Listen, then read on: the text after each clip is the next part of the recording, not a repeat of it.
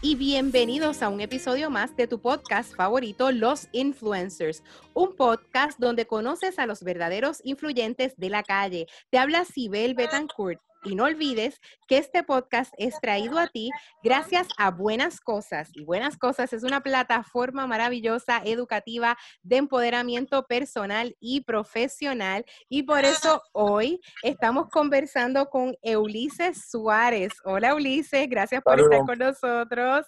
Un placer, un placer para mí. Gracias, Ulises. Cuéntanos, tú tienes dos proyectos maravillosos que estás trabajando en ellos. Eh, yo quiero que la gente conozca eh, quién es Ulises y qué está haciendo Ulises. Cuéntanos. Pues bueno, primeramente, gracias por la oportunidad. Gracias por enseñarme qué es Zoom, que esto es nuevo para mí, todo esto.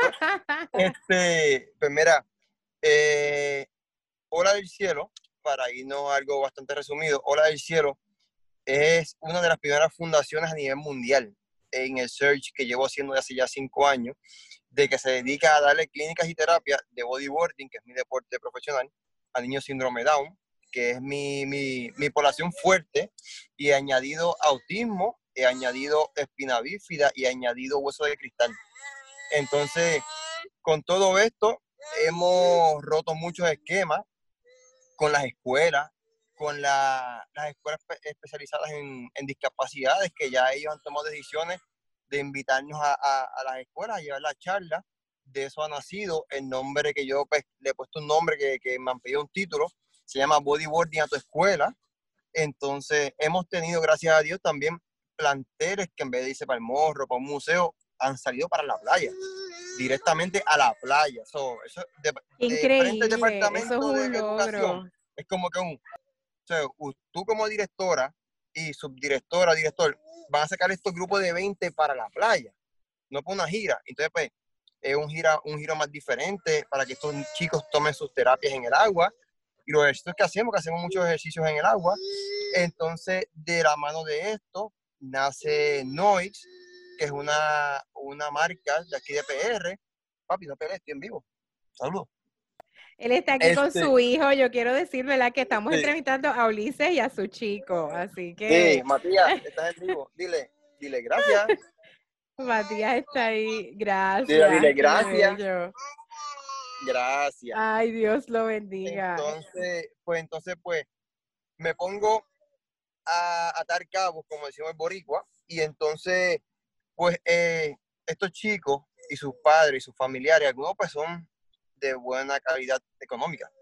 Otros, pues no, y son más el no. Entonces, ¿cómo costean terapia ocupacional de movimiento sensorial, entre otras, que es bastante costosa?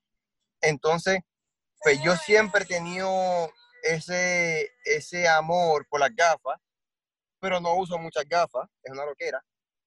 Entonces, este... Sí, no, no, no, la historia mía, la historia mía es bien lo que interesante.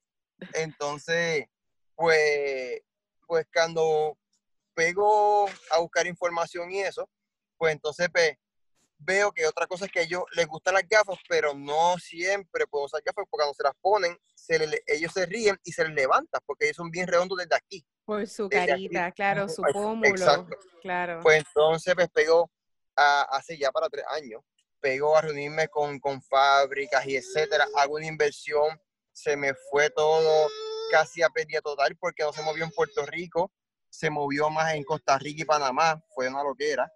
Y entonces, pues cuando vengo a buscar más información, pues entonces digo una fábrica donde sí pueden ajustarme en el tabique y en la esquina aquí de, de, la gafa. Sí, pueden manejar Uber. Tengo, ahora tengo mi dueña de Uber. Entonces, pues cuando me hacen e, esa, esa oferta de que ellos sí pueden moldearme, es como un pelo de hormiga lo que movemos de aquí y aquí.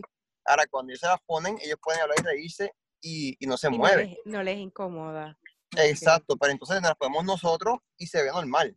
Entonces, que la gafa tiene doble uso. Y ah, la gafa no es específicamente para ellos, es para todo el mundo, pero modificada para ellos.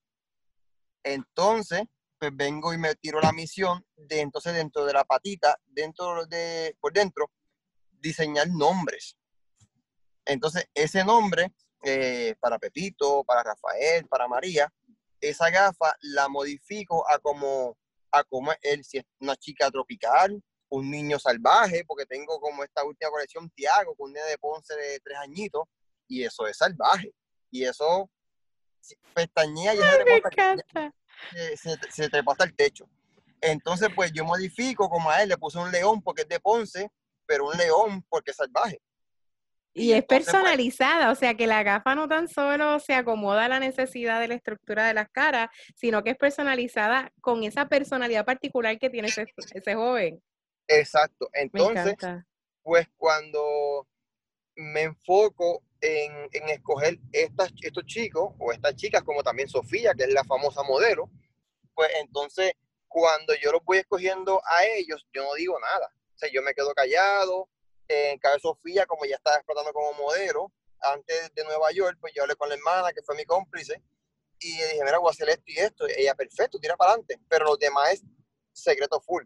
Ahora, cuando ya llega la colección, que hago el lanzamiento en las redes, todo el mundo rompa a llorar y a gritar porque como que, wow, mi hijo, mi hija, modelo de una gafa.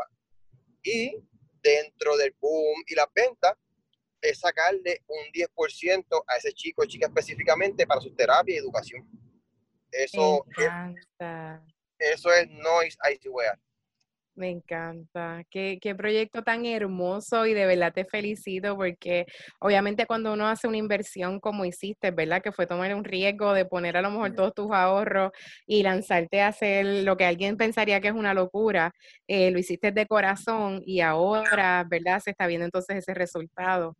Eulises, te quiero hacer una pregunta. Surfing, ¿por qué surfing? Cuéntame tu historia con el surfing y cómo llegaste ahí.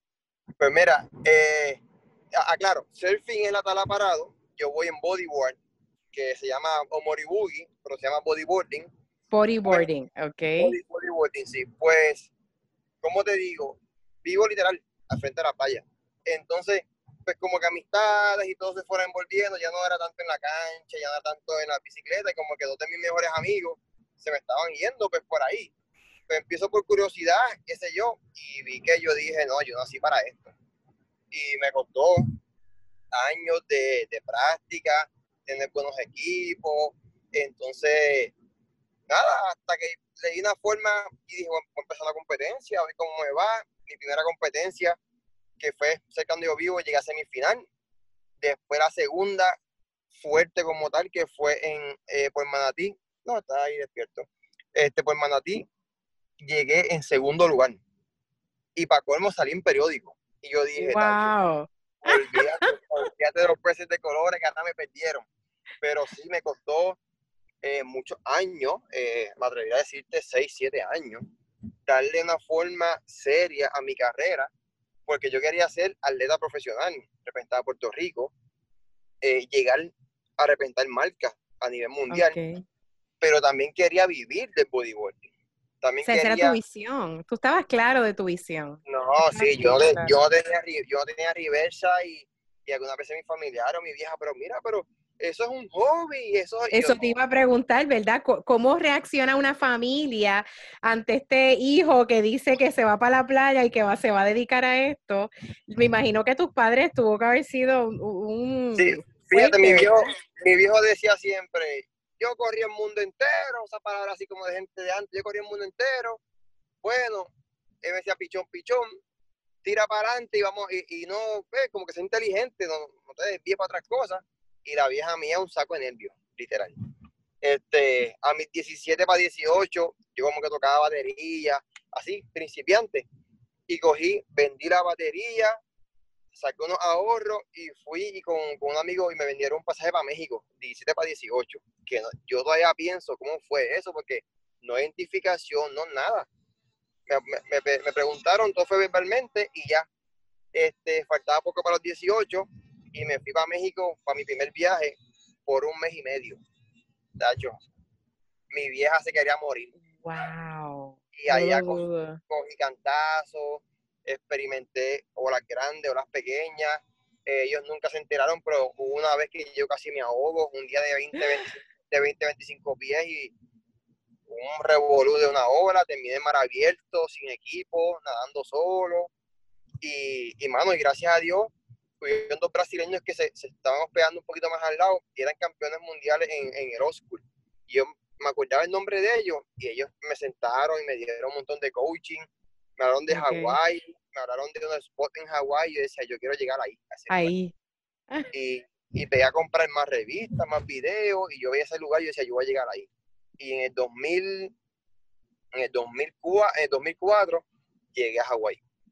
Y ahí también ya, ya había, competido en New Jersey, fui a, a par de lugares. Pero cuando fui a Hawái, que es como que... El top. El, top. Yo dije, no, yo llegué aquí, no pude competir bien porque me informaron mal de cómo, qué proceso hay que hacer para competir. Mm, me, me, secuestré un amigo que le metía al inglés como quien dice, yo decía, dile a ese tipo, dile que yo vine a competir y que yo no me voy, y me decía, mira, tienes que llegar tres días antes, tres días antes para la inscripción, para una precompetencia en una playa, en una playa más al lado, para entonces tú llegar aquí a Pipeline, porque a Pipeline llega solamente los pros. Y tacho, yo peleé como, como, como chamaquito de barrio y no pude. de verdad. Después que llegué a Hawái, y con eso me quedé en Hawái un mes y medio también. Y, y cogí cantazo, conocí a mucha gente, mucha gente, mucha gente. Y de ahí para adelante yo dije, a esto, esto es lo mío. ¿Y pudiste regresar a Hawái? ¿Tuviste la oportunidad de regresar a competir? Sí, este, volví en el 2017, eh, 17, sí, volví para Hawái otra vez. A representar a Puerto Rico, siendo el único puertorriqueño, gracias a Dios, en la historia, que uno como de los Jordan, vamos a decirlo así, que se llama Mike Stewart, me invitó directamente por email, como que te escogí a ti, representar a Puerto Rico para, para que vengas directamente a Pipe. No esta vez una playa alterna. So, para que venga directamente a Pipe. Una experiencia increíble, me trataron súper bien, me llevaron a un mall, a una firma de autógrafo, una, una cosa increíble, increíble, gracias a Dios. ¿Y cómo, ¿Y cómo de esta experiencia, de esta intención tuya de ser un profesional atleta, ¿verdad? Dentro de este campo, te empiezas a interesar por estos jóvenes con esta particularidad, ¿verdad? Lo que son los jóvenes síndrome de Down, ahora autistas, y estás trabajando con otras comunidades. ¿Cómo entras, cómo hiciste esa transición?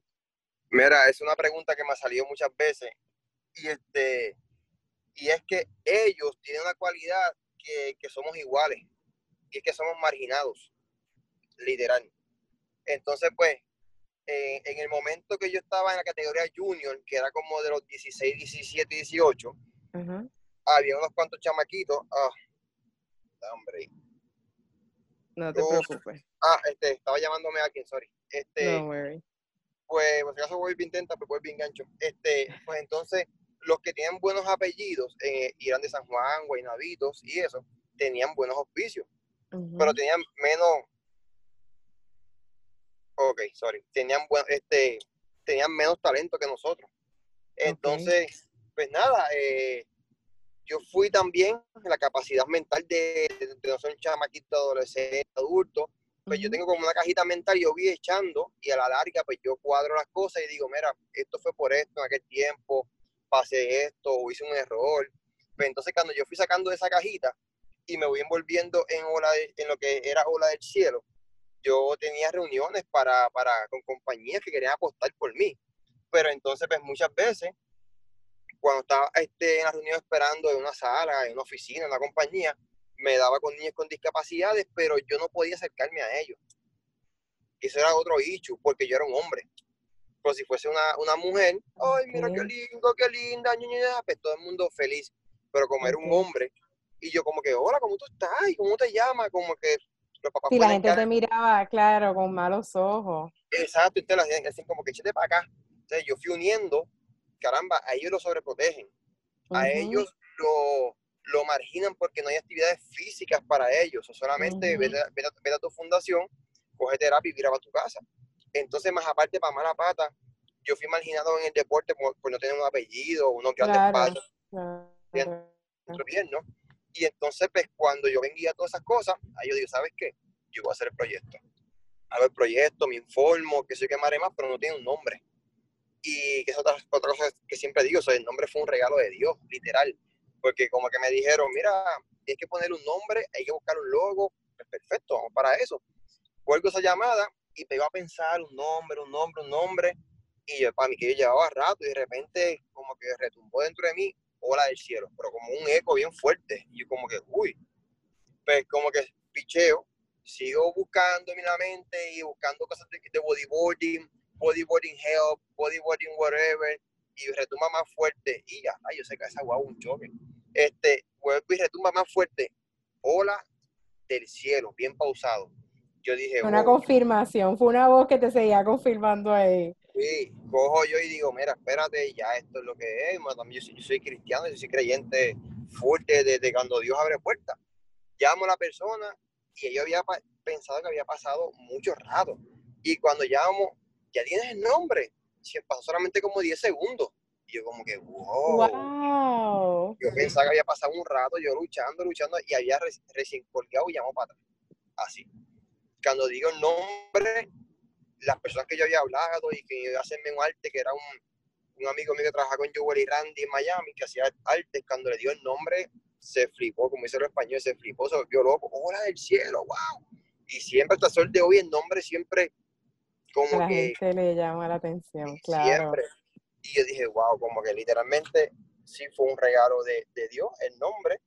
Y, y, mano, sí, eso me ha cambiado la vida, pues porque pues yo vengo de barrio, mi papá tiene, tuvo siempre un colmado en caserío, yo me crié en los dos lados, este, y pues por tu venir de esa vivencia, pues no, te deja, era medio peleón, este, el genio mío es un poco fuerte, pues, pues, yo, yo con estos muchachitos, no tengo batería, estoy, bien, este, a yo con estos muchachitos, pues ellos son todo papo abrazo, papo cariño, como digo yo, entonces, el gracia de ellos no específicamente un gracia verbal, es un gracia de un abrazo. Físico, exacto. Te, miran directo, gracias.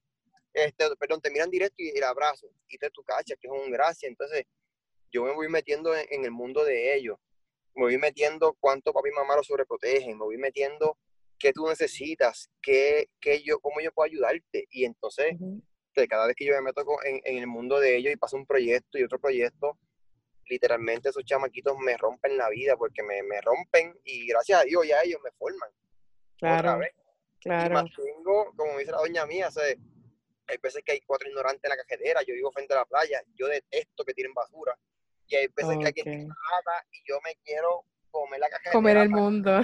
Para invitarlos a pelear, literalmente. Decirle, mira, tira basura en tu casa, ¿qué te pasa? Y me dice, recuerda que la gente va a decir por ahí, mira, que sale en la, en la, televisión el de del cielo y como que sabe que arrastro con una imagen de una fundación.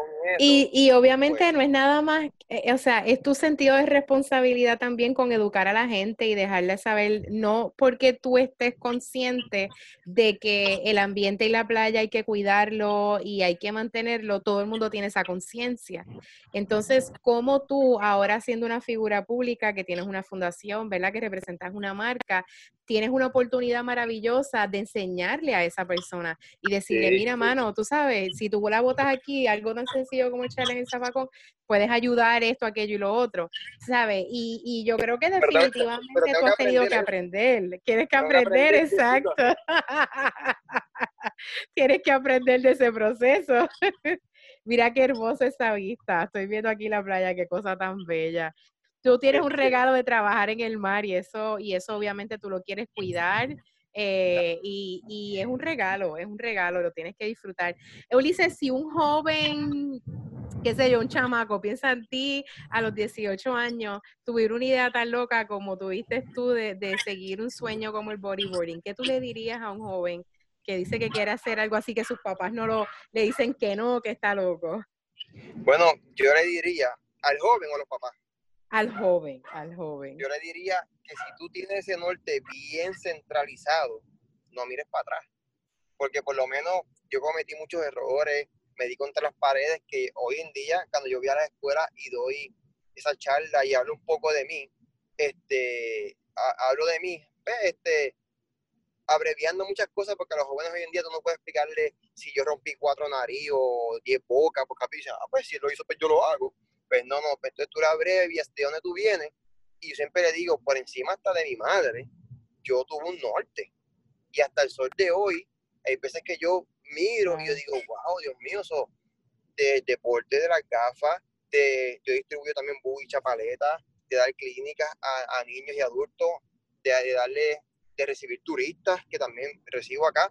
yo sustento a mi familia, gracias a Dios, y, y, estoy terminando una casita que, que también es una bendición de Dios, cerca aquí donde yo vivo. Estoy terminando un food truck de azaí para, para montar un negocio con mi esposa en el frente de la playa. Todo esto, gracias a Dios y al deporte y a la playa. So, Si yo lo pude hacer y no había tantas redes sociales en aquel momento, eso tú puedes hacerlo. Porque ahora mismo, en, aquel tiempo, yo, tenía que hacer una carpeta gigantesca, gorda, de una, este, quién soy, cuántos países, un escrito en papeleo bien regular. Ahora no. Ahora yo tengo un Instagram que tiene tantos seguidores, miles, y de repente, no, yo quiero que mi compañía esté contigo o que tú nos representes, eso ya no hay que hacer nada escrito, está más fácil. Cualquiera es influencer, cualquiera dice, sí, yo abro una Coca-Cola, esto no es buena, influencer, Un nombre que no voy a decirle eso, promoción no pagada ahí. Tranquilo, tranquilo. cualquiera, está la red, está YouTube, hay muchas cosas. y entonces, pues, ¿verdad? Si tú tienes ese norte y tú sabes que es para bien y que tú vas a sacar un provecho de eso para ti. Y después que tú te, ya has hecho un duro en eso, tú te conviertes en una persona ejemplo a seguir o en una persona que, que va a ser un, ay Dios mío, este, el, que, el que deja una, como una herencia. Este, sí, un legado, claro. Un legado, exactamente. si, tú estás, si tú tienes eso bien cuadrado, perfecto. Yo siempre decía, desde día uno, yo quiero que cuando yo me muera, se digan que este tipo, este loco, cambió el deporte. Y gracias a Dios lo tengo en mi mente y es la primera vez que lo digo públicamente. Soy yo, nunca he dicho eso. Y que mi esposa que está guiando nunca ha escuchado. El día que yo muera, que digan, este loco cambió el deporte. Y no lo he dicho, y me lo han dicho sí en otros países. Gente que compite conmigo a nivel mundial y viven en Australia, en el lugar de más lejos del mundo, me dicen como que en cualquier su idioma, yo te sigo y tú estás, tú estás haciendo muchas cosas con, con, lo mismo que yo corro, tú lo usas para 20 cosas, porque soy atleta, tengo la del cielo, voy a las escuelas con los buggy, voy a la, televisión también y les informo a ellos en lo que yo hable, pues yo pongo el buggy en la televisión y tú tienes que acostarte a hacer aunque sea un aguaje. O sea, que todo el mundo, yo digo que todo el mundo pruebe un poco de lo que fue. Literal, este, este, es mi único vicio, la ola y la playa, así. Qué rico, qué rico. Ay, Ulises, de verdad te felicito por todo lo que estás haciendo. Te agradezco que hayas sacado de tu tiempo con tu familia por estar aquí. Y déjame ver si después de este COVID nos lanzamos, mi equipo y yo te damos una visita un sábado y caemos por allá. Me encantaría.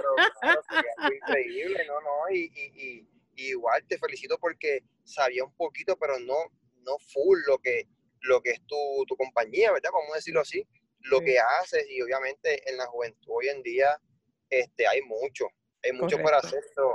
yo, yo lo de bodyboarding a tu escuela, yo me lo vivo. Yo voy en yoga, yo voy en tenis, yo voy en teacher, los maestros me miran como que, ¿a este fue que invitamos? A este mismito y cuando Exacto. hay que ser genuino, Eulise, hay que ser genuino, punto. Y pues, cuando hablo de, pues no, no ser las playas y toco varios temas, siempre yo toco no hacer bullying porque cuando toco el tema de no ser bullying, de ahí finalizo con lo que viene siendo no ser bullying, ¿por qué? Pues porque tengo una fundación. Y después de ahí me pongo 10, 15 bullying en el piso y nos vamos a agrupar a hacer el, el, ejercicio, pero cuando yo hablo de no ser bullying, yo me voy full calle. Obviamente yo tengo que, no tengo que hablar malo. Claro, pero claro. Si el piquete lo llevo en, en el grado 10.000, porque estos chamaquitos hay que hablarle con lo que tú le marcas la vida. Correcto. Y cuando hablo del, del bullying, yo hasta muchas veces le he dicho, mira, que se cree que hace bullying hoy en día y que va a seguir siendo eh, adulto así, ya antes se peleaba, hoy en día todo es con alma. Exacto. Y si te crees que te, la sabes toda en, los vicios, terminas podrido en la cárcel o aquí te recordaremos siempre. Exactamente, una teacher. Yo se los digo ahí, tú quieres ser parte de una teacher que cuesta cuánto? 2.99, ahí tú paraste. Te recordaremos siempre, papo.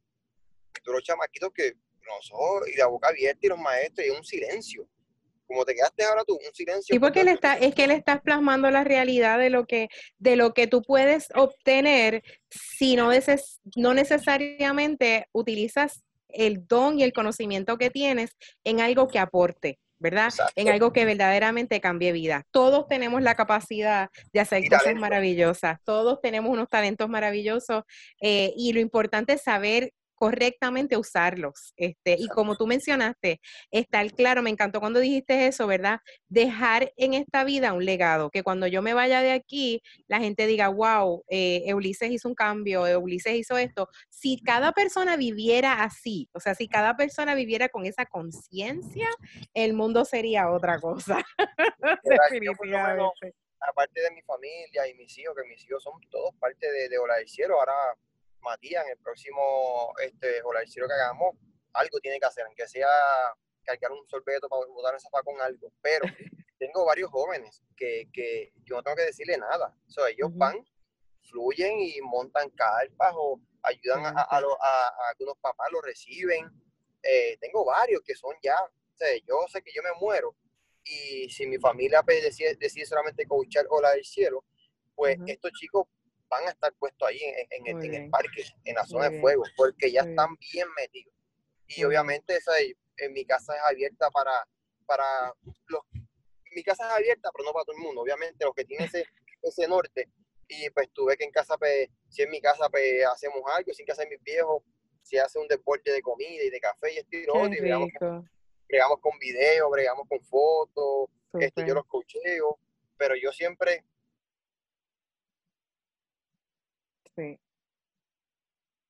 Conciencia bien, bien latente de que, mira, es así para que tú puedas, puedas seguir esa misma línea. Ahora, ya yo abrí camino, yo di 10 machetazos. Ahora, sale por ahí y aprovecha ese camino, pues, porque claro. ya está ahí. Claro.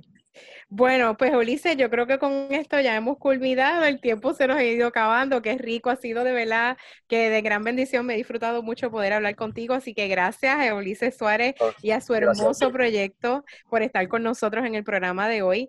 Eh, si hay personas interesadas en participar de este proyecto, Ulises, ¿cómo te pueden conseguir? ¿Cómo se pueden conectar contigo? Mira, pues en las redes sociales, sociales Ulises Suárez, teléfono 787 664 1780 Icewear, dejarle saber a todo el mundo pues que de cada venta Noise Icewear, ajá. Pues, igual, y de cada venta donamos un 10% para su terapia y educación. Excelente. Pues te felicito. Con esto hemos concluido nuestro programa de hoy. Eh, Saben que pueden escuchar nuestros episodios a través de Spotify, Google Podcast, Apple Podcast eh, o en Anchor y así conocer más sobre los influencers que están impactando nuestras comunidades y nuestra vida. Esperamos que aprendan muchísimo esta gente hermosa. Siempre le queremos dar espacio a nuestro lugar auspiciador que lo es Coco House, Coworking Space en Santurce. Y no olvides seguir a Buenas Cosas a través de Instagram como Buenas Buenas Cosas LLC y a mí me puedes seguir en mi fanpage de Facebook o en Instagram como Sibel Betancourt. Con esto nos vamos y nos vemos en el próximo episodio de Los Influencers. Te espero.